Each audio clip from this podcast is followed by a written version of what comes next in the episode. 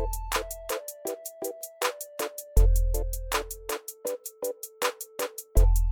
E aí pessoal do canal, sejam bem-vindos a mais um vídeo aqui no Astamente. Se você não me conhece, muito prazer, meu nome é Ana Paula Brum, eu sou psicóloga e aqui nesse espaço eu falo de psicologia, psicoterapia, saúde mental e outras questões que abarcam esses universos que por si só já são bastante complexos. Recentemente eu fiz um vídeo aqui no canal falando sobre preços de honorários, de pagamentos de psicólogos, quanto custa a sessão, quanto o psicólogo cobra. E hoje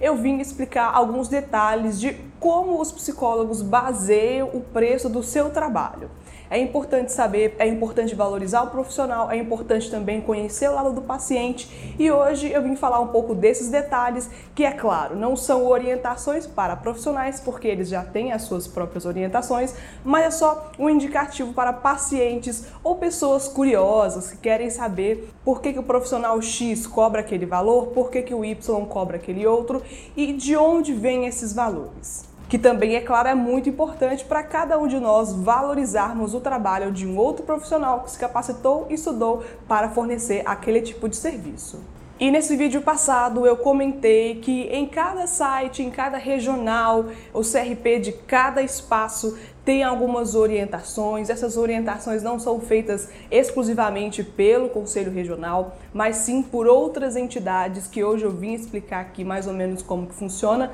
pela tabela de referência de honorários de psicólogos. Eu estou aqui no site do CRP04, que é daqui da minha região, e acessando aqui a tabela de honorários, a gente consegue perceber que ela é elaborada pelo Departamento Intersindical de Estatística e Estudos Socioeconômicos. E essa tabela, feita por esse departamento, é solicitada pela Federação Nacional dos Psicólogos. E esse tabelamento não serve de legislação, ou seja, não é uma lei. O psicólogo não é obrigado a aceitar esse tipo de orientação, mas eu acredito que ele é bastante justo e ajuda também a gente a nivelar o nosso preço e a ser justo também com os nossos pacientes. Ou seja, é uma orientação cabe a cada profissional seguir por ela ou não. Não é obrigado, mas é uma orientação que eu acredito que vale a pena. E esses valores, esses tabelamentos variam muito de acordo com algumas questões.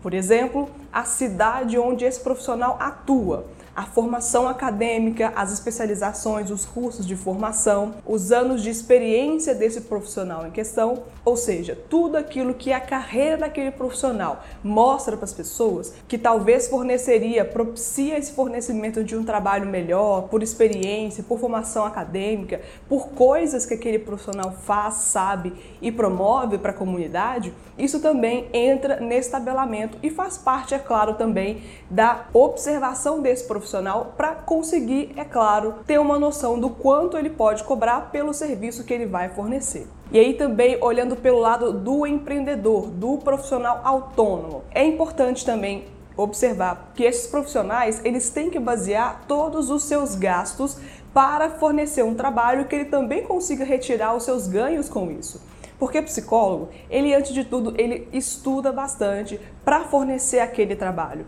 Quanto tempo de investimento financeiro e de tempo mesmo ele investiu, se ele continua investindo, continua gastando dinheiro para se profissionalizar e para prestar um serviço ainda melhor para os seus pacientes como que funciona o consultório onde ele atende, qual que é a região, cada região tem um valor de aluguel diferente, um valor de IPTU diferente, tem todas essas taxas que a gente precisa de pagar. Todo início de ano, os psicólogos recebem uma cobrança dos seus conselhos com o valor de uma anuidade. A gente paga uma anuidade para conseguir se registrar e trabalhar de forma regularizada pelos nossos conselhos. E esse também é um gasto que é bastante significativo e que é importante ser considerado quando a gente vai valorizar o nosso trabalho além também dos outros gastos, fora do valor da conta de luz, da conta de água, do IPTU, do valor do transporte, da alimentação daquele profissional. Enfim, todos esses gastos, mesmo que os mínimos, devem ser colocados e pautados para referenciar o valor do trabalho daquele profissional. E mesmo que seja um atendimento à distância, online, é importante sim considerar o valor do equipamento que o profissional utiliza para prestar aqueles serviços, o valor também da conta de luz, que vai aumentar significativamente o valor da internet que aquele profissional vai pagar. Enfim, todos os outros argumentos que eu utilizei antes também serão observados por esses profissionais. E é claro também que é importante comentar que Parte dos profissionais de psicologia também oferecem serviços de valores sociais para pessoas que não têm, infelizmente, aquela condição de arcar com os custos normais de um atendimento daquele profissional. Então, sim, tem o interesse dos profissionais, alguns deles, é claro, isso não é uma regra, isso é uma possibilidade desses profissionais, em algum outro momento também, retornar para a sociedade com trabalhos sociais, atendendo a preços sociais, pessoas que não têm esse tipo de condição,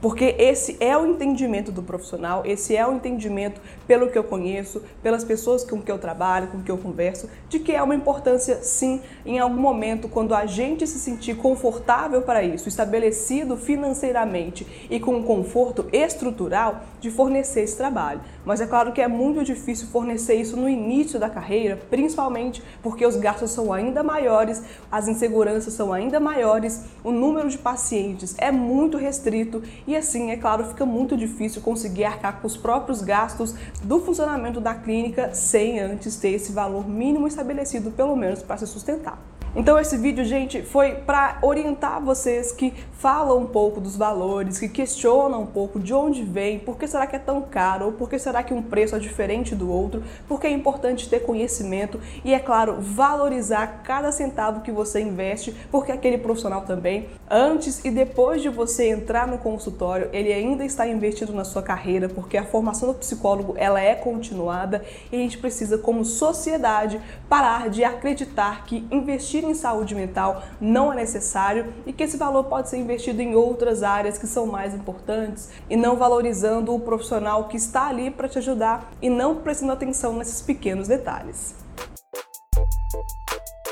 Esse vídeo fez sentido para você? Se sim, se inscreve aqui no canal, deixa seu like, porque isso ajuda muito acidamente a crescer e crescendo chegará a mais pessoas a palavra de motivação para falar de saúde mental, para descrever um pouco de como funciona a psicologia clínica, trazendo esse artifício para as pessoas que precisam e que algumas vezes é um pouco difícil conseguir assumir esse compromisso de cuidar de si, principalmente quando não tem informação de qualidade. Compartilhe o conteúdo do Acidamente porque eu vou crescer bastante e isso ajuda o canal a chegar a mais pessoas e mais pessoas contribuírem para novas pessoas que chegarão aqui nos comentários e em discussões que a gente mesmo abre. Muito obrigada a você por ter ficado nesse vídeo até o final e até o próximo conteúdo aqui no Astamente.